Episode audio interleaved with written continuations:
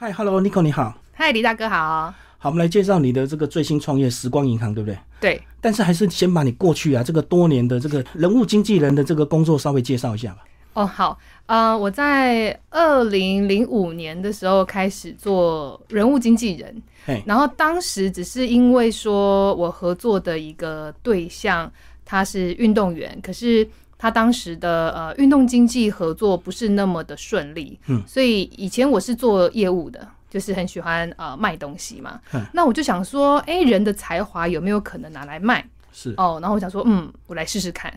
所以我就开始这个人物经纪人的工作。所以本来就有这样的职业，对不对？只是因为我们都关注所谓的国际型的，那台湾本土是不是相对就比较少有经纪人？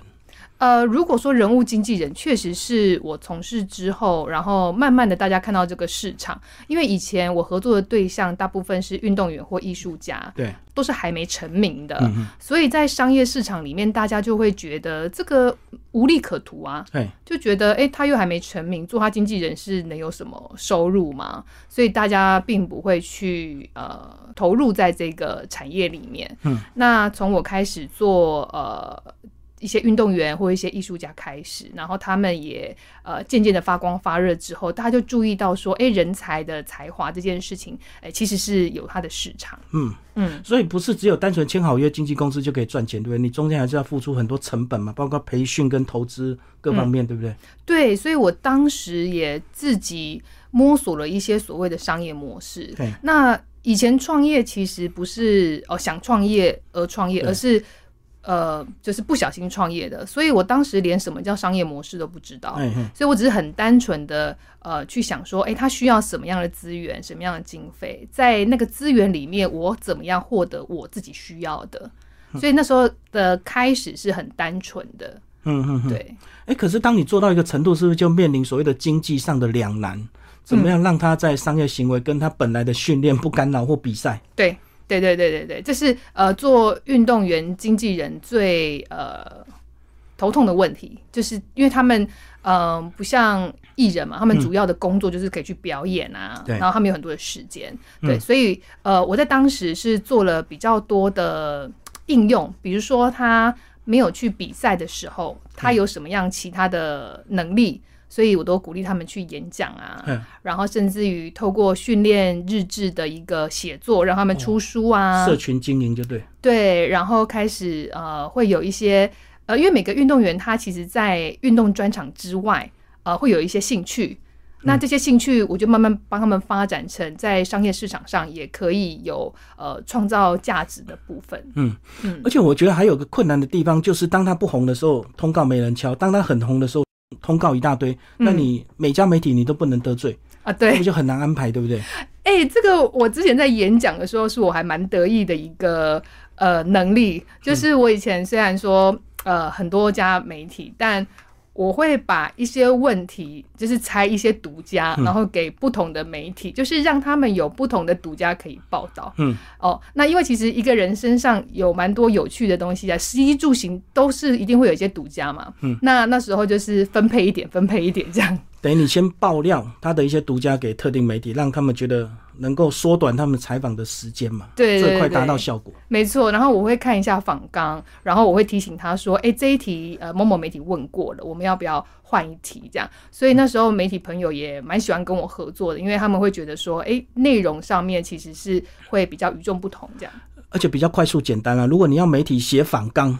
哦，那有的等，而且有些媒体也不愿意啊，早期会啦，现在的话，因为大家都要求快速速，度越来越快。，对对对对，那现在就是比较多的都是呃临场应变这样。对啊，因为以前可以慢慢仿啊，现在对你一天搞不好仿五场啊，那你怎么五个的资料全部读完，全部对写好对仿对纲，？没错没错。嗯，所以来了就直接录嘛。对，所以现在的经济模式也比较不一样了。现在呃，你要合作的一些人物，你可能也要帮他做一些训练，就是、哦，在媒体访问的时候。嗯口才表达哎是，不嗯是？对呀、人那个沟通啊，然后口语表达啊，这些就变成说你要事先先呃稍微训练他一下，这样。好，那我们过了口才这一关，那他们需要发展所谓的第二专场嘛，或者是第二个兴趣，让媒体更有兴趣去采访他。呃，会耶。其实啊，像李大哥都把我的商业模式挖光 光。好了，因为其实呃，我在做这些人物经纪人的时候，我我我我都会去引导他们呃，分享所谓的第二专长对，或者是说、呃、所谓的兴趣。嗯比如说呃，像以前我有一个铁人选手哎，哦，那他会做菜，嗯，哦，那这就这个就是第二兴趣啊。有亮点，对，有亮点，因为一个帅哥运动员有 muscle 这样，然后他做菜这样子，嗯对。然后为什么他喜欢做菜？因为异地训练嘛，到对国外去哦，嗯哦，然后就自己煮啊，这样，不然就又有故事吃这样。现成可能会水土不服，就影响比赛成绩，呃，对，所然以后自己带食材去。对，然后要有时候有可能呃，在国外都花费比较高，对对，对，因为它不一定有这么高的知名度嘛，所以对赞助厂商相对少，所以要省一 点。对，就是不是每个人都能够熬到国际的这个舞台上是嘛。是是是，没错，嗯，对。那大概你们会一约的话，大概会维持几年的一个时间才能够看到成效？哦，我早期其实都一年一约耶，哦，短可短是当我有股东的时候，股东就说：“啊，你这个想法太天真，你跟人家一年一约，哦，这好歹要三五年这样。就变数太大，”对，因为他们会觉得说你一年一约，他真的红了，他就跑了，他就不理 你了。哎、对，他就开着保时捷走了这样。 嗯，对，所以他们会觉得说：“啊，你要跟人家三年五年一约啊，这样。我觉得这应该也是你一开始创业不一定对自己这么有自信了哦，所以嗯把条件稍微降低一点，让利多一点。哎我当时其实不是自信啊，我当时其实是一个天真，哦，我一直觉得我做到别人做，我我做得到别的经纪人做不到的，他为什么要跑？反他应正该他要不会信跑任我。嗯， 对，你的意思就是说我只要好好对待他，即使一年一约，他也会一直跟你把干净。是不是很天真？结果通常不是，对不对？现实的利益还是影响非常大的。 非常大。嗯，所以那时候股东就笑我说：“哦，你看样子没有看过大钱哦。对对对。那后来就开始改变模式，当然你也上手，那是不是刚好就是熬到十几年，这个整个产业真的非常兴旺的时候，你个人也是创业达到一定的高度，那突然身体就出问题。” 哦，对啊，对，嗯没错，就是之前跟李大哥谈才知道说，我们都是属于工作起来，就是除了睡觉时间以外，就融入了生活了。是，对，所以以前。呃，真的无时无刻都在想说，怎么样把呃事业经营的更好，或者说，嗯哎、怎么样 promote 这些合作的人物可以更有影响力，这样。嗯，那当然就会疏忽掉照顾自己，这样。反正媒体有时候半夜就传赖，你就要紧急处理，就对，要满足他的采访需求。哎、对耶，我是有那个赖的强迫症，就那种绿点点强迫症这样，嗯我把它一定点要开。 对是，对，不是睡觉就关机。嗯，我不太，我我顶多调震，就是震哦动静音，我还没关机耶。嗯，嗯，好，那后来生病之后，你怎么反思自己？你的工作当然就先暂停了嘛，对不对？对，所以我那时候蛮恐慌的，因为我会不嗯知道我的下一个小时我要干嘛。嗯，对，然后我还去看赖我同事在干嘛。嗯，对，看人家动态就对，因为你突然有那种失落感。对，好像我不需我不被需要了吗？我是不是，诶、没有价值了呢？这样子。你就被大家隐形就对，因为大家可能也贴心，知道你生病就不想吵你，很多好事坏事八卦都不想找你。对，嗯，对对对，然后我有一段时间就会就蛮失落的，可嗯是后来我就透过阅读啊，然后透过听很多的 podcast，听很多不同的节目，嗯，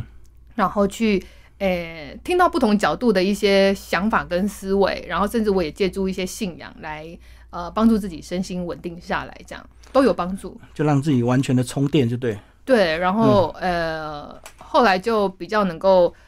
呃理解到工作不是生活的全部的这这句话，这样。对，当你倒了之后，马上就有人接手， 隔天马上任命新的 CEO。是对对嗯对，不是，没你要不错要。讲一下你抗癌的过程呢、啊是大概二两零年二一年，对一年多嘛？对，一年多前，对，嗯因为那时候是呃洗澡的时候摸到一个嗯乳房的硬块这样，对然后摸到的时候就觉得，诶，因为我有两个孩子嘛，对，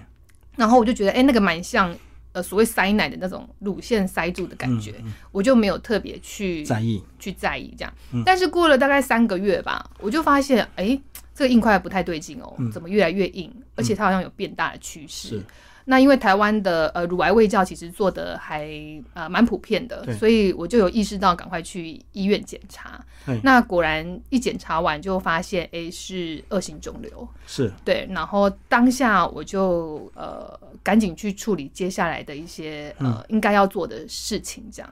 所以这段时间就很顺利的切除，然后进行一些必要化的疗化疗啊。对放疗这些的，嗯嗯嗯对我就留职停薪了半年，嗯，然后这半年就好好的自我对话，然后好好的去思考，呃，我接下来还要继继续做这样的工作吗？这样、嗯你那时候最负面的时候会想到什么结果？还能有什么结果？因为人生不就是生来然后就死去嗯嘛，所以最坏的结果一定会是想到说啊，生命结束的那一天该怎么办这样子。嗯对，所以我就透过写信，嗯然后那时候是写信跟我的姐姐聊天这样，然后我就跟她分享说，如果真的那一天的话，我会我会打算怎么样怎么样怎么样这样。嗯、嗯对透过写信去留下一些讯息，但是很多人一定会写给小孩我那时候没有写给小孩，我那时候是直接跟他们讲。哦，嗯嗯，因为我觉得这刚好也是一个机会教育，是所以让他们理解到每一个生命在这个大自然的每一个生命，它其实都有它的生命周期。嗯，对，那他身边的家人也是这样。所以你就是很坦诚的跟小孩讲对，然后我还去借那个绘本，哦，就是因为有一些啊还绘有本，相关的会哎、对对对，它是、呃给儿童看这样子，就是让他们透过绘本了解到妈妈遇到了什么问题这样。你那时候完全没有想要伪装的很坚强，让他们觉得是非常乐观的，不用担心，很快就好了，没有哎、就很真实的。对，嗯，因为我觉得癌症这个疾病啊，就是在现在社会真的越来越普遍，是，对，所以我是用一个比较正向的呃方式去跟他们呃说明这个疾病的状况是什么，因果关系啦。对，嗯可是他们可能还不是那么的理解，他们只会觉得说，可是你现在看起来好好的啊、这样，对可是总有这个面对现实啊，不是在一个过程有一个掉头发的那个过程，对，他们有看到吗？呃，我就是拿那个绘本介绍给他们看，哦，啊因为现在那个他们绘有心理准备，对，那个绘本里面有介介绍，就是那个妈妈得癌症，然后呃头发理光的那个故事，这样。是。对，好，那最后呢，就来到这个时光银行的创业，因为你留下很多信，你发现不知道怎么寄，或者是没有人帮你寄，对，因为那时候呃也有去上一些身心灵的课，然后老师会呃引导你，就是写信给未来的自己，对就是给下个月啊、下下个月的自己啊，嗯多一点鼓励啊，然后多一点提醒。是然后我那时候就很好笑，我就写写了三封嘛，嗯，然后我就分别放在我姐姐、我同事，然后跟我好朋友那边。嗯，信任的人呢、对，然后请他们在我上面指定的时间帮我投邮筒。嗯，因为我第一次的时候是寄给我自己，我自己去投邮筒。嘿，可是中华邮政的效率太好，可能隔天就来了，哎对，然后我就觉得啊，这信什么信又回来了，就仪式感就少了，对不对？因为隔天就回来啦。然后我想嗯说，那我不要拆，我就留到几月几号之后再拆。哦，可是那个感觉还是不太一样，嗯所以后来才拿给呃亲朋好友帮他们，请他们在一段时间之后再帮我投邮筒。所以真的每个人都这么守时吗？时间到了寄过来。对，因为他们压力很大，哦，因为他怕你万一没收到的话，影响到病情还是怎么样，心情不好。之类的 嗯，所以大家就哦，好好好，我一定会在几月几号帮你投邮筒这样子。嗯， 对，然后我就发现说，哎、现在的人好像呃很少有机会，就是静下来跟自己讲一些话，嗯或者是说哦写信给呃亲朋好友一些呃传递一些温暖或祝福，因为大家都直接传讯息嘛。对对， 然冰后冷的文字，呃，对，然后我就想说，哎、因为我我最大的痛点那时候是想说，哎、我可以指定好时间，然后寄给我自己吗？嗯，对，然后我就想了这样的一个平台，嗯，对，那保留下你当下想跟自己说话的那个能量，嗯嗯，可是以这样的模式，你的朋友也这么守信，那就继续维持下去， 为什么会变商业模式？哦，因为我觉得呃。在台湾的每个角落，可能很很多人会有需要帮这样的助需要，嗯包括一些病友，嗯对他们，因为我是这段时间这样疗愈自己的嘛，然后我觉得这个方法可以分享给大家。那我在这个过程遇到的障碍，那透过这个平台可以帮大家解决，这样，嗯嗯，嗯。就是用分享的心情，对，然后因为我自己又喜欢书写，嗯所以有些人会说，可是 n i c o 我不知道要写什么给自己。我说那我写给 你好了，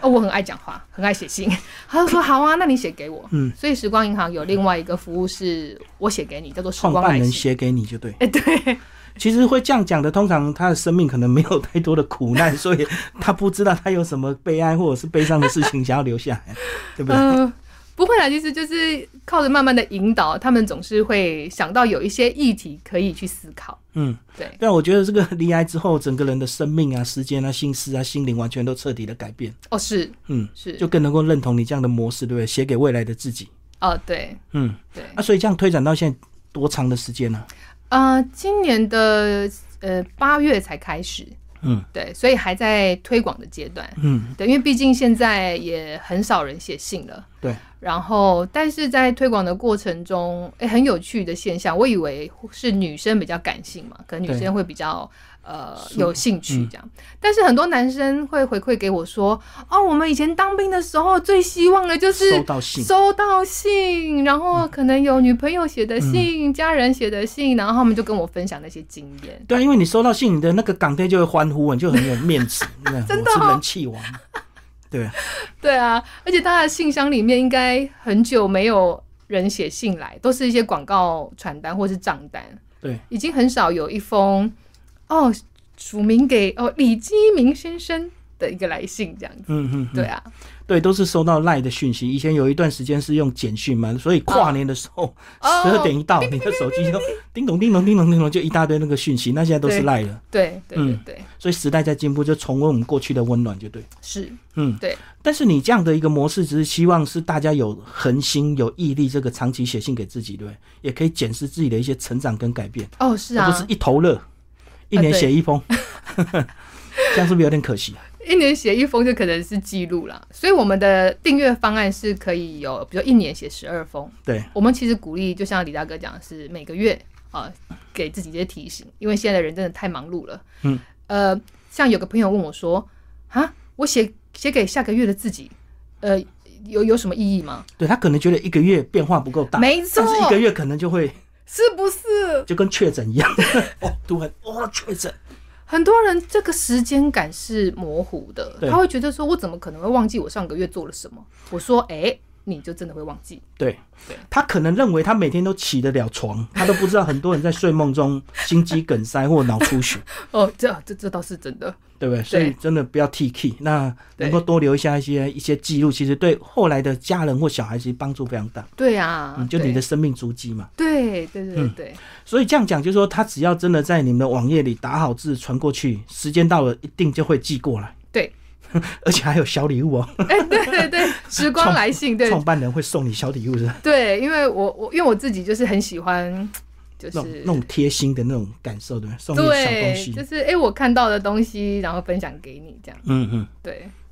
所以你还有时光选物，哎、哦对，就是选一些你觉得跟我们生命有共鸣跟的一书个写有小关东系，西，对对对对对嗯，对，跟书写啊，然后跟生命温暖也比较有关系的，所以这样子已经上线三个月了，三个月了，对，对订阅率怎么样？你的是不是一开订阅始率有还不到一百人， 一开始一定是亲戚朋友支持嘛，对不对？对啊对还啊，需要更广泛的推广，是嗯，所以你有信心吗？有信因为心，平台也要钱哦，嗯可能大概要三年之后吧，网站打开每天都要钱， 对不对？ 这个呃是、对啊其，实蛮吃力的，对对对对对，嗯，对。所以这个我觉得在这个商业的过程，更重要应该也是疗愈你自己嘛，哦，对你啊，可以从一个本来人家说所谓的病友，变成你能够回馈帮助更多的人啊。其实正常人也可以写信抒发，不一定要病友。对啊，对啊，应该说预防啊，嗯哦，预防自己呃在身心压力呃濒临崩溃的时候，嗯找一些管道，然后来帮助自己度过一些比较呃低潮的时候。那当然有一些呃值得记录下来很，很很很兴奋的，然后、嗯呃值得庆祝的，那就可以值得记录下来。哎，可是未来随着你的网站如果扩大之后，想要办一些线下的实体聚会，那是不是有些人就很尴尬？他不想让人家知 道我有写信给自己，哦，不会耶，真的啊其实我不会想要办实体活动，完全不想。呃，嗯，没有哎、我我我比较想做的是把这样的模式复制到国外，哦，因为像有一些海外的朋友说，哎、你现在这个只能寄台湾，我就说对啊，因为那个邮资很嗯还难有，成本的嗯问题。对，很难去统计说，如果你要我从台湾寄到美国、澳洲给你，我觉得那个费用我很难估一个基基准量对啊，所以目前这个模式只有在台湾。对，除非你找到合作伙伴在当地设一个当地的网站对，然后对当地收件、当地寄件。对嗯，对对对，所以你有信心吗？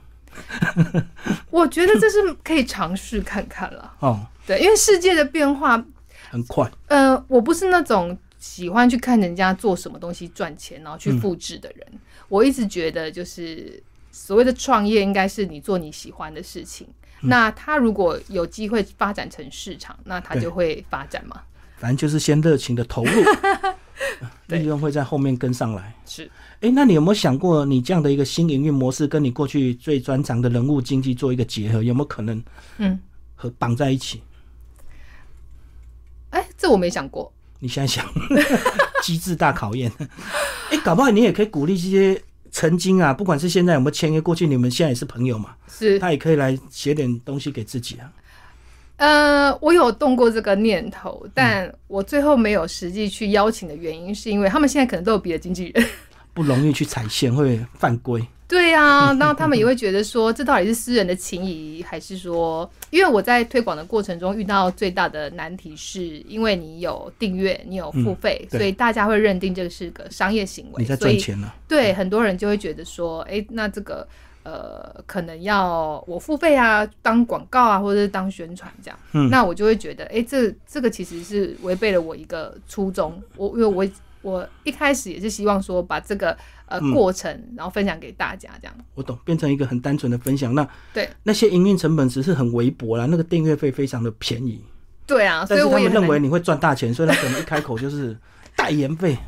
之类的这样，嗯，对啊，所以就等待时间嘛，等你这个整个网页慢慢的壮大，哦，是，哎，可以找一些公益代言人啊，找一些没有约的人，愿意帮你他的脸露在你的网页上， 增加一点曝光度。这个我会去努力，嗯所以你这样子总算是苦尽甘来，对不对？对你来讲，二零二一刚好又有疫情，啊， 对，其实蛮严重的。那对对我有对段时间我有看到你的那个感照片或者是影片，但是也很嗯，旁人其实很难去说加油，因为懂我们访问很多人，人家说你不要讲加油，有点